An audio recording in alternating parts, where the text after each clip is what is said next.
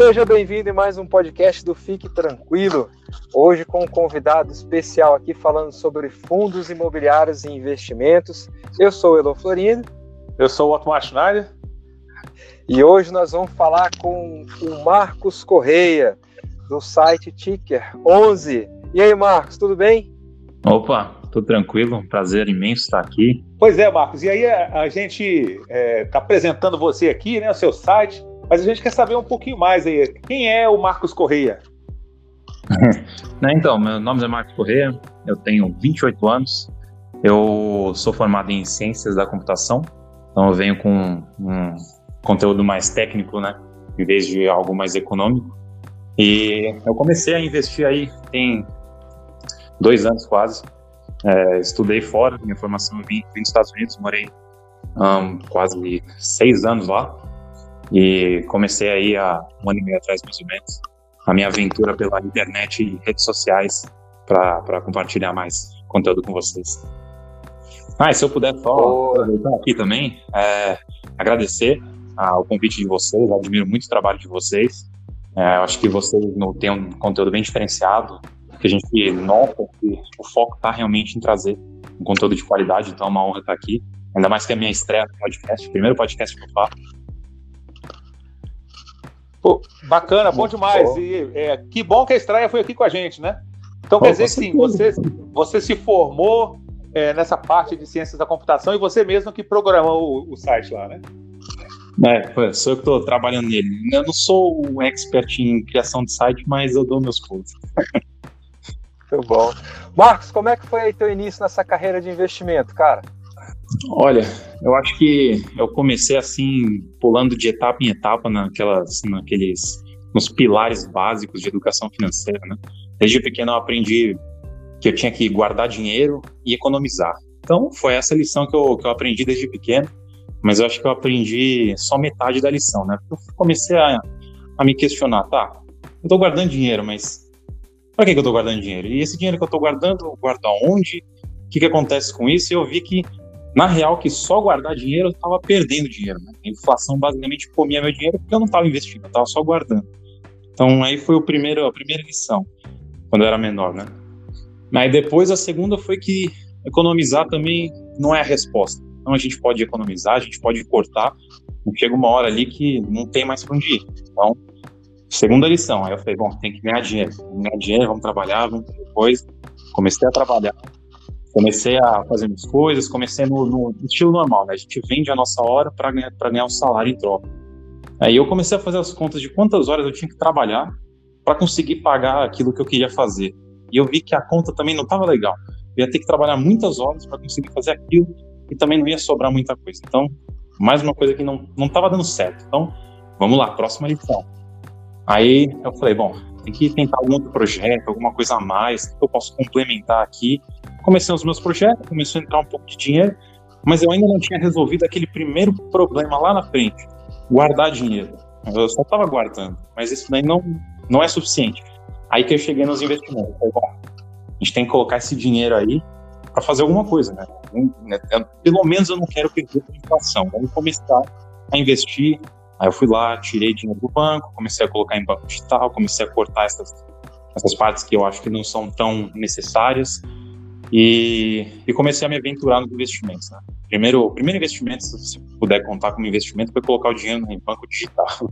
Mas é, é, pois é. Aí depois eu comecei a conhecer um pouco mais de imobiliário e acho que a maioria das pessoas se interessa por fundos imobiliários justamente pela renda passiva, por ser mensal, por ter essa dinâmica, por ser um sócio de um prédio enorme de qualidade, né?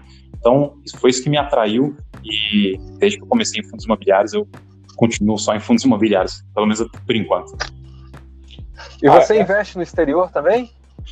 Ainda não, ainda não. Eu acho que eu tenho vontade, eu pretendo fazer isso em algum momento, mas eu acho que eu ainda tenho que aprender bastante do, das coisas aqui no Brasil, dos investimentos aqui no Brasil, dominar bem aqui, para depois eu começar a colocar alguma coisa lá fora. Mas em algum momento eu pretendo fazer isso sim. Então, a sua carreira aí na, na questão do, dos fundos imobiliários, ela iniciou justamente é, porque você queria uma renda, alguma coisa assim, mas é, onde é que você começou a ver isso? É, como é que foi esse seu interesse, assim, esse seu despertar para a questão dos fundos imobiliários? Olha, assim, eu, eu, comecei a pesquisar em geral, né, os investimentos e fui vendo as opções que tinham aí. E desde sempre eu acho que pelo menos eu já comecei com a mentalidade certa, no sentido de que é, eu entendia quais eram os riscos de renda variável antes de eu começar a investir é, por mais tempo, né? Então eu pensei, bom, eu acho que eu quero começar logo em renda variável, eu já entendo como funciona, eu já sei como funciona, eu já meu, meu dinheirinho está ali na conta digital, ok. Então eu acho que já dá para começar em renda variável. Eu já entendo como funciona. Minha vida ela é estável, eu não tenho muitos problemas, é tudo tranquilo. Então eu quero começar logo ali e eu quero me manter majoritariamente ali, né? Então eu tenho um colega que, que faz academia comigo. A gente sempre está trocando ideia. Aí ele comentou, falou que estava começando a investir em fundos imobiliários. Aí ele foi me explicando, ah, funciona assim, estou fazendo isso é, eu ganho tanto por mês, pô, interessante. Aí eu comecei a estudar, né? Eu estudei, não sei se deu seis meses, eu estudei alguns meses aí, antes de começar de fato, antes de comprar minha primeira cota. Aí depois que compra a primeira cota, aí não tem jeito, né? Aí a gente. Vicia. é. E, cara, como é que você enxerga a independência financeira? Vamos lá. Tipo assim, você é um cara novo, você está com 28 anos, você tá, começou a, a, guardar dinheiro, começou a fazer seus investimentos, obviamente você tem um plano, é como você falou, que a parte mais difícil não é guardar, é saber aonde guardar, né? Exato. O objetivo que você rapidinho já sacou é que você está fazendo isso para parar de vender seu tempo e ter a, sua independência financeira. Como é que você enxerga essa independência financeira? Com um objetivo distante, um objetivo palpável? Como é, como é que é a tua visão disso? Ah, não, é, é perfeitamente isso, né? Então eu. É, ainda mais que eu comecei novo, eu queria ter começado mais novo ainda, né? Mas eu comecei novo e pelo menos a minha independência financeira, o que eu vejo independência financeira é, primeiro, eu quero que os meus investimentos deixem que o que eu for fazer na parte profissional seja opcional. Ou seja, eu nunca quero parar de trabalhar. Eu acho que a gente sempre tem que estar fazendo alguma coisa, sempre estar ganhando dinheiro, sempre contribuindo. Mas eu não quero fazer isso porque eu preciso ganhar X reais no fim do mês para pagar alguma coisa. Eu quero fazer isso porque é um prazer. E eu quero sempre aumentando meus investimentos, poder né, fazer esse retorno também para os meus projetos eu quero melhorar esses projetos de redes sociais, eu quero melhorar esses projetos meus de, desses sites, eu quero sempre fazer isso. Então, para mim, a independência financeira é justamente eu ter a liberdade de eu poder fazer o que eu quiser, sem que o dinheiro seja né, o problema, né? Eu, eu imagino que, na verdade, não é só que os rendimentos paguem as minhas contas, mas tem que fazer isso sempre tem que sobrar, né? E com FI, dá para fazer isso? Ah, com certeza dá para fazer isso. Eu eu ainda tenho um caminho a percorrer para chegar lá, mas eu não, eu não vejo isso como algo é, muito distante, não. Acho que né, se, eu continue, se eu continuar seguindo com foco, disciplina, estudando e tudo mais, eu acho que não, não demora muito para eu conseguir chegar lá. E por enquanto é só com fundos imobiliários mesmo. Eu vou diversificar em algum momento, mas por enquanto é só com fundos imobiliários que eu tô. Ah, bacana. E o que te motivou a produzir conteúdo sobre fundos imobiliários? Conta pra gente. Eu, desde sempre, eu, é, por muito tempo eu trabalhei com jogos, né? Eu sempre fui viciado em jogos online, jogos de tabuleiro, todo tipo de jogo, sempre gostei muito. E eu sempre fui o tipo de pessoa que, conforme eu aprendia sobre o jogo, eu queria ensinar outras pessoas. Eu queria ensinar, primeiro porque eu aprendo fazendo isso, e também porque eu queria que mais pessoas jogassem comigo. Então, é, um, é uma característica que virou minha, eu gosto de fazer isso. Então, no, nos investimentos, depois que eu passei esse período aí de um, talvez um ano, alguma coisa que, que eu comecei a estudar fundos imobiliários, eu falei, bom, agora eu já domino as regras do jogo, eu já sei como tudo funciona. É, o básico, pelo menos, né? Quais são as regras de tributação, quais são as regras dos FIIs, como é que isso funciona tudo mais. Então, o meu próximo passo é, eu vou criar alguma coisa, eu ainda não tinha definido se seria no Instagram ou qualquer outra rede, né? eu vou criar alguma coisa onde eu consiga passar esse conhecimento adiante. Um, porque eu já entendi como funciona essa parte básica, eu sei que tem muita gente que, que não conhece, ainda mais 2019, que foi onde a gente teve né, um fluxo gigantesco de, de investidores novos. Eu falei, bom, vou tentar contribuir para essas pessoas, pelo menos não fazerem besteira, né?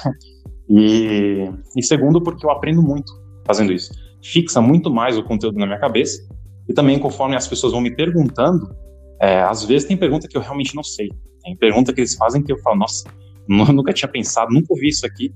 Eu vou pesquisar.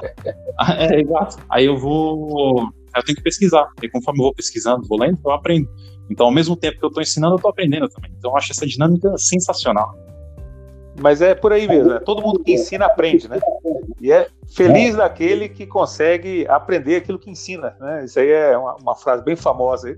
Mas a pessoa que ela tem necessidade de ensinar, como você, né? Você começou já querendo ensinar, até a questão do videogame, ela nasceu para ser professor, né? Então, assim, é uma, uma questão de dedicação, de gosto, de facilidade de transmissão de conhecimento, né? Então, tem pessoas que já têm um dom, né, para isso, né? Voltado é, para isso.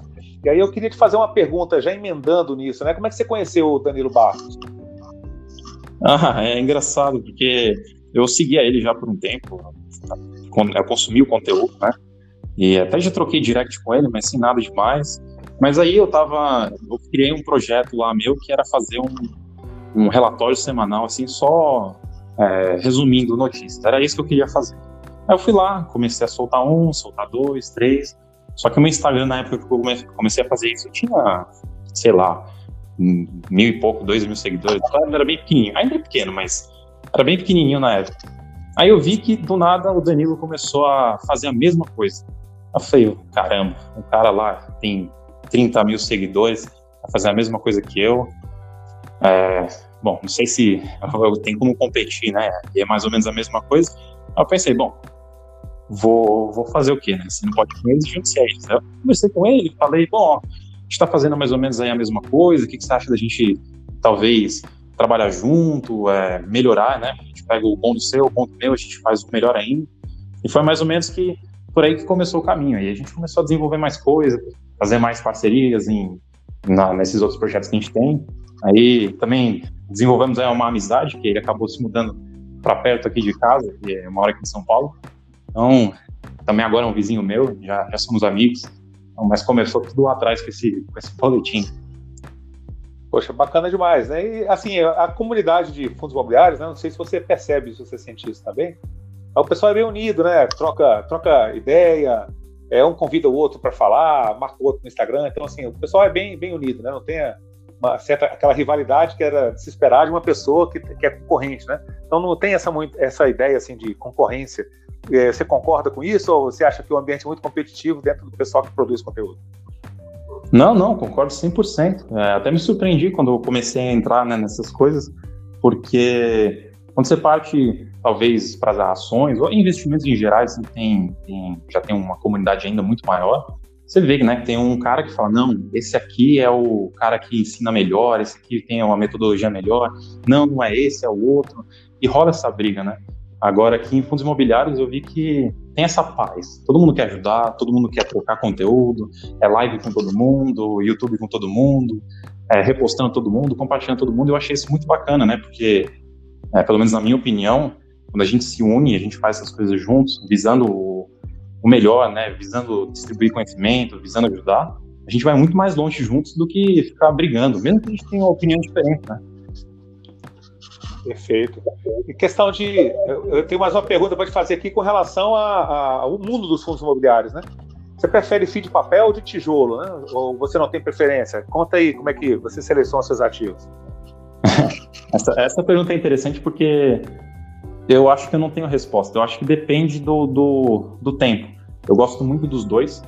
É, atualmente, assim, se você me perguntar hoje o que eu prefiro, talvez eu prefira papel, porque eu tenho estudado mais, eu tenho achado bem interessante a dinâmica, eu acho até mais complexo, né? Então, talvez seja por isso que tem me atraído mais. Mas são diferentes, né? Eu acho que não, não é um melhor que o outro. Eu acho que não é exatamente que eu gosto mais do que o outro. Eu acho que é, é, é, momentos, né? Eu gosto bastante dos dois, vejo vantagem nos dois. Acho que todo mundo tem que ter os dois.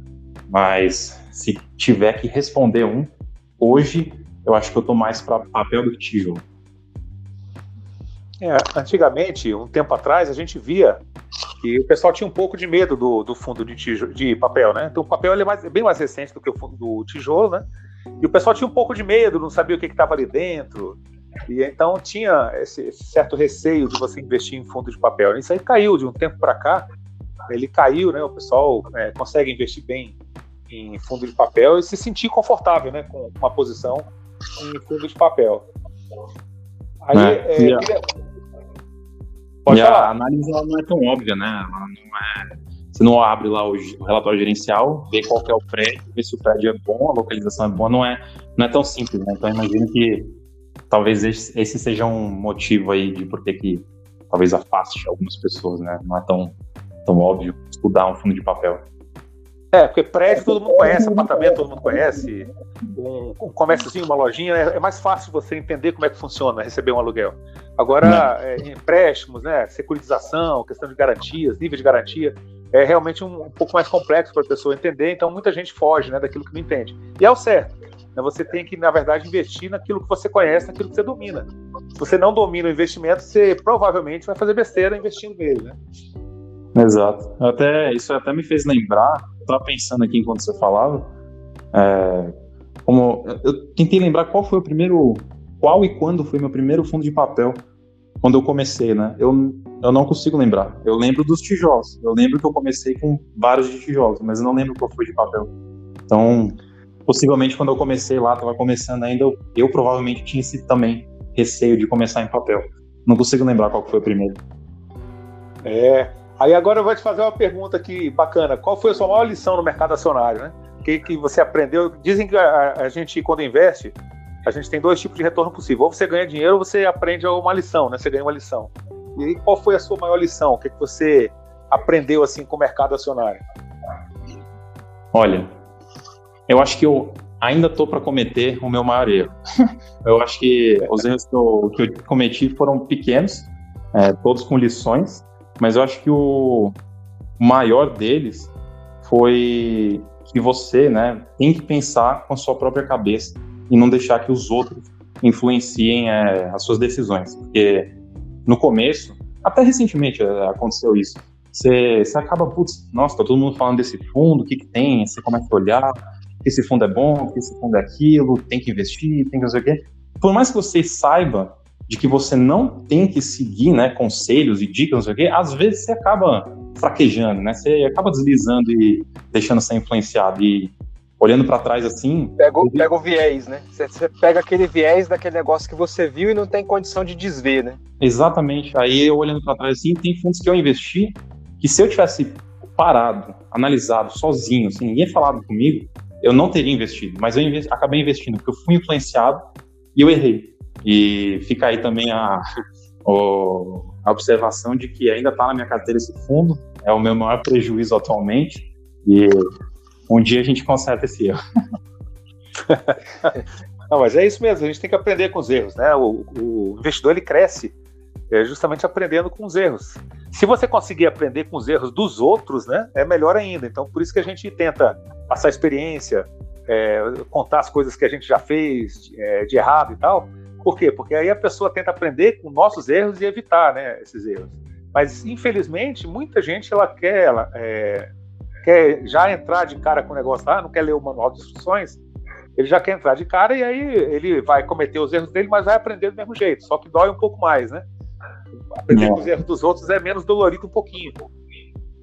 Pois é, e eu tenho, assim, no Instagram, acho que a pergunta mais popular, né, é o que, que eu acho do fundo A ou do fundo B, e assim, eu sou muito tentado a responder essas perguntas e falar de verdade tudo que eu penso, só que ao mesmo tempo que eu quero ter esse debate, porque eu gosto de conversar, né? Ah, por que, você gosta desse fundo? Por que, você não gosta? Eu gosto também que você é, discorde de mim, para a gente poder ter um debate e evoluir, né? E só que eu tenho ao mesmo tempo o medo de quando eu falar alguma coisa, eu acabar influenciando alguém. Influenciar. É, exato. Eu não quero influenciar as pessoas a investir ou deixar de investir em alguma coisa porque eu falei, né? Eu gosto de ter aquele debate saudável. Vamos conversar sobre, mas não entenda que eu estou fazendo alguma sugestão para você. Eu acho isso também perigoso, né? Tanto é que eu cometi esse erro aí de, de ser influenciado. Tá, e IPOs, participar ou não? Ah, difícil. Eu não participei de nenhum até hoje. É, tem alguns que, se eu tivesse participado, agora que eu sei o resultado, né? Tem alguns que, se eu tivesse participado, teria sido excelente. Mas eu acho que eu acho que é um risco desnecessário. não, eu não, não vejo por que, você precisa participar do, do IPO para ter um resultado, talvez, assim, comprar mais barato, né? É, por exemplo, a gente pode citar aí o, o que tem, até agora não conseguiu fazer nada do que se propôs no, no IPO dele. Eu acho que os cotistas não estão muito felizes. Então, eu, eu particularmente, prefiro que o, o, fundo seja lançado, tenha aí um tempinho de trabalho para a gente poder enxergar, e aí sim eu decido se, se eu entro ou não no fundo. É, com relação até esse fundo que você falou, né, o Pazar, eles publicaram um fato relevante em que os cotistas, detendo 5% das cotas, fizeram é, uma. É, pediram a assembleia, né? Justamente para poder devolver parte do, do capital que está em caixa lá, para que eu, a, nessa hora, né, que o mercado está com essa volatilidade toda, e o pessoal possa definir, né, possa decidir por si mesmo o que vai fazer com, com o dinheiro, né? Então, assim, você vê que o pessoal ficou um pouco realmente insatisfeito com aquele dinheiro que estava parado lá e que eles não conseguiram fazer a, a alocação, né? Então estava no papel, é, mas na hora de botar na prática, realmente a coisa funcionou de forma diferente, né?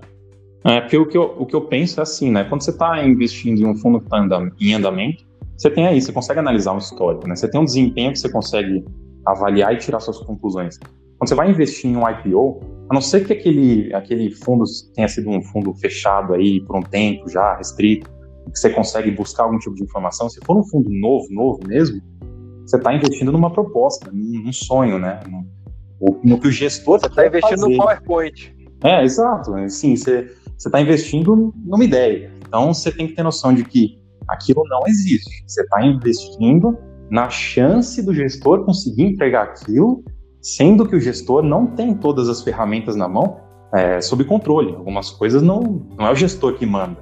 Então é por isso que eu acho perigoso o IPO é bom, bom em casos bons, casos ruins, mas no geral acho é, potencialmente perigoso. É, até porque essa questão de você é, ver o histórico, né, é importante, né? Digamos, quando você tem, você está num relacionamento, né, você está você tá namorando justamente para um dia querer casar. Aí você vai vendo o histórico, você vai testando, você vai vendo é, a questão dos limites, você vê quem é aquela pessoa, né? Antes de você querer casar e ficar com aquilo ali para sempre, né? Um relacionamento para sempre. Eu acho que o investimento ele é isso também, né? Um pouco disso. Você tem que é, o histórico para trás ele ele é um, um, depoimento, né? A favor ou contra aquele ativo. Ele é importante de ser observado e que você depois é, de entender o que, que o gestor fez, como é que ele entregou, como é que foi a cabeça dele, se quando ele lançou é, um, um, determinado guidance para o futuro que ia fazer isso, aquilo, ele realmente fez, é, é, até quanto ele está, digamos assim, ombreado com o cotista para gerar valor para o cotista. Porque ele vai ser bem remunerado, ele tem que ser bem remunerado, mas ele tem que gerar valor para o cotista, ele está ali para isso, né? ele é contratado pelo fundo para gerar valor.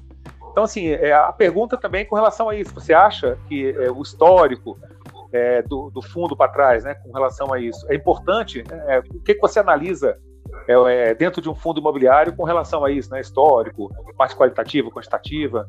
É, conta um pouquinho para gente. Ah, não, então, você usou o exemplo de relação, né? Eu acho que é um ótimo exemplo, porque eu acho que a gente tem que criar um tipo de relação com o gestor também. Eu postei até no Instagram recentemente, que é o quê?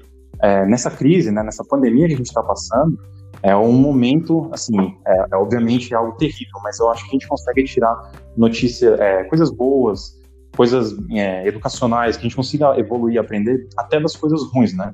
E uma delas é justamente analisar o gestor.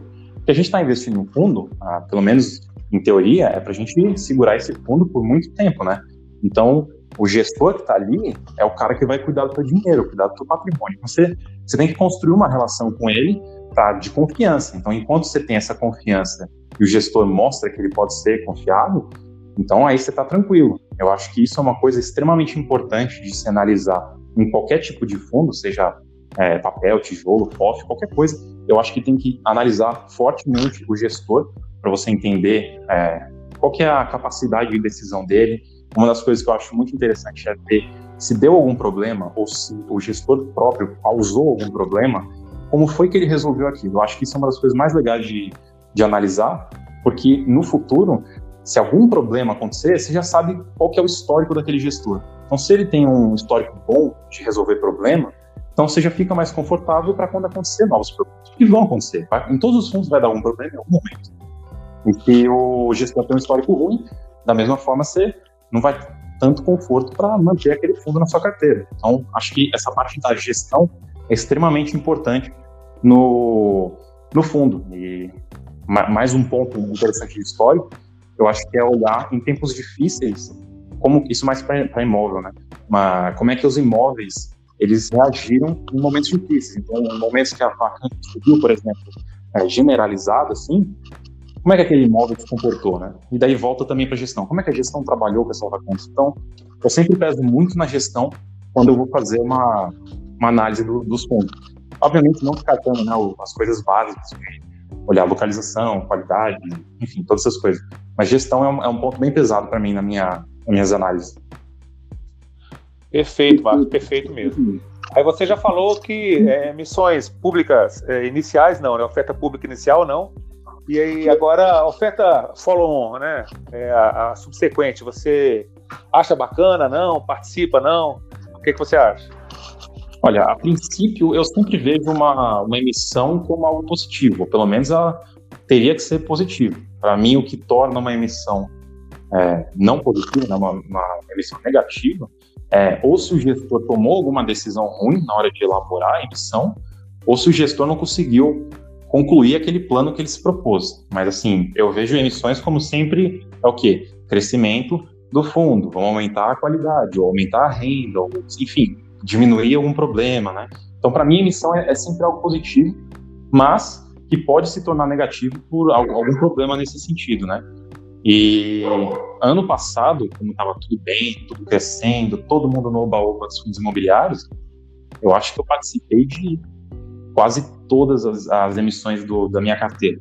Agora, esse ano, minha, minha carteira já passou aí, tem acho que dois ou três fundos entraram em emissão. Um deles eu já não participei, outro ainda estou me decidindo, porque é, é, difícil fazer uma emissão né, num, num momento delicado que nem esse agora. Porque, por exemplo, um que eu não participei é porque a emissão foi basicamente no valor de mercado e o valor de mercado está oscilando loucuras, né? Um dia só para caramba, outro dia desce, aí a, o mercado fica abaixo do valor de emissão. Então, é complicado você, na minha opinião, é, participar de uma emissão. Sem falar também que seu dinheiro vai ficar preso lá um mês, dois meses, né? Sem render o, o, o rendimento integral do fundo e muitas dessas ofertas são restritas, então você também nem sabe exatamente para que, que o dinheiro vai ser usado. Então, tá aí mais um motivo de por que eu acho delicado o momento atual para participar de, de emissões. Ano passado foi tranquilo, mas agora eu acho que tem que ter muito mais cautela e ser muito mais crítico para querer participar de uma emissão. Cara, e o que, que você deixaria de recado para o iniciante? Fala assim, ó, você olha para trás, isso eu teria feito diferente? Ou o que, que você acha assim que o iniciante deve, é, de toda forma, aquela, aquela, dica de ouro que você poderia dar para o cara que está começando agora? Olha, eu vou. O, o que eu acho que é o mais importante, que foi uma das coisas que me beneficiou na hora que eu comecei, é que antes de eu começar na renda variável, eu já entendia como ela funcionava, no sentido psicológico eu acho que a bolsa é muito mais é, pesa muito mais a parte psicológica do que essa parte de você ser um maravilhoso é, analista. Eu acho que se você não tiver a mentalidade certa, até um analista bom pode fazer muita besteira. Então, eu acho que o mais importante é você ter calma, é você ter paciência, é você lembrar que investimento em renda variável não é para amanhã, não é para o ano que vem, é para lá na frente, muitos anos, e também que problemas vão acontecer no meio do caminho, não tenha dúvidas disso, e que quando eles acontecerem, que você tenha absoluta calma para analisar o que está acontecendo, para entender o que está acontecendo, antes de tomar qualquer decisão. Ainda mais agora que a gente teve essa queda de março, tenho certeza que muita gente que entrou agora, em 2019, é, na verdade eu não consigo nem imaginar qual deve ter sido a reação dessas pessoas ao ver o patrimônio evaporando. Né? Então, acho que o mais importante é você ter essa mentalidade certa, calma, tranquila e tentar sempre tomar decisões racionais e não emocionais. Boa. Marcos, cara, excelente, excelente o bate-papo, excelente teu posicionamento. Já queria dar os parabéns assim para você pela tua postura, pelo jeito que você que você está encarando teus investimentos. Você tem 28 anos você já poderia aí ser, com certeza, filho do Schneider ou meu filho, né? E a gente vê que você é um cara jovem e com uma cabeça bacana, uma cabeça centrada, uma cabeça responsável. E é legal, cara, porque tem muita gente que está começando agora no mercado e, e, buscar essa referência, né? Buscar essa referência da, da tua geração no investimento, ela é muito importante, né? De entender que, que o mundo é muito maior do que a gente imagina e que o futuro, se a gente fica esperando passar, passar, passar, porque a gente é jovem, fica mais difícil de alcançar as coisas lá na frente. A maioria das pessoas que a gente conversou e fala assim, qual é o maior erro que você cometeu, né? Todo mundo falou a mesma coisa que você falou, é ter começado tarde. Então, quanto mais cedo você começa, quanto mais cedo você começa ali a organizar a sua vida financeira, você começa a estabelecer os seus objetivos e assumir as rédeas, né, da onde você está querendo ir, isso daí é fantástico, cara. Parabéns pelo teu posicionamento e diz pra gente aí, aonde que a gente te acha, teu site, teu perfil no Instagram, como é que a gente troca uma ideia, quem quer te conhecer, quer conhecer mais do teu trabalho, aonde que ele consegue te encontrar? Bom, primeiro, obrigado aí pelo elogio, é, foi muito bom o papo aqui, sempre legal conversar sobre os assuntos que a gente gosta, né? ainda mais falando aqui com duas férias como você, então foi uma experiência sensacional aqui, e quem quiser é, falar comigo, trocar uma ideia, ver meu conteúdo, o, o lugar que eu estou mais ativo é no Instagram, é o mcorrea.jr. E, mas também eu tenho dois projetos paralelos, que é o ticker11.com.br, que é o site onde a gente faz um acompanhamento das emissões de, de novas cotas dos fundos imobiliários, e também onde a gente tem o nosso boletim semanal, que a gente faz basicamente uma, um resumo do, das notícias do mercado.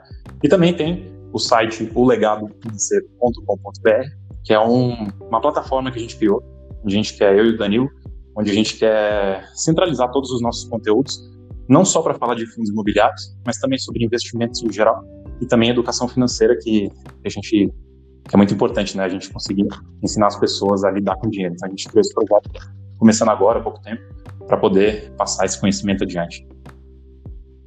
Legal. Eu vou botar todos esses links na descrição do podcast, então quem estiver ouvindo depois pode pegar esses links aí e entrar em contato com, com, com o Marcos. China, suas palavras. Bom, agradecer muito aí o pessoal que está nos ouvindo, os, os ouvintes, né? É, falar que é sempre um prazer estar aqui produzindo conteúdo, né, para o pessoal que nos ouve. Agradecer muito aí o Marcos, né? Foi uma entrevista muito bacana. Então, assim, mostrou que conhece realmente o conteúdo, que está bem intencionado, né? Que, te, que quer realmente ver o mercado desenvolvendo. Mostrou aí conhecimento, né? Então, pô, foi muito bacana. Então, muito obrigado aí, Marcos. Realmente foi uma oportunidade bem bacana aí da gente bater esse papo. A gente sempre conversa ali pelo Instagram, mas pessoalmente aqui, eu acho que é, ficou bem, bem legal mesmo, né? Então, assim, deixar aberta as portas aqui do, do canal, né? É, sempre que você quiser, você será bem-vindo, né? Sempre que precisar de algo, conte conosco. Pô, muito obrigado, digo mesmo, aí sempre que precisar, estou por aqui, é só chamar. Valeu aí, muito obrigado pela conversa. Moçada, valeu. Sexta-feira que vem, novo podcast. A gente vai trazer mais um convidado para bater um papo, falar um pouco sobre investimento.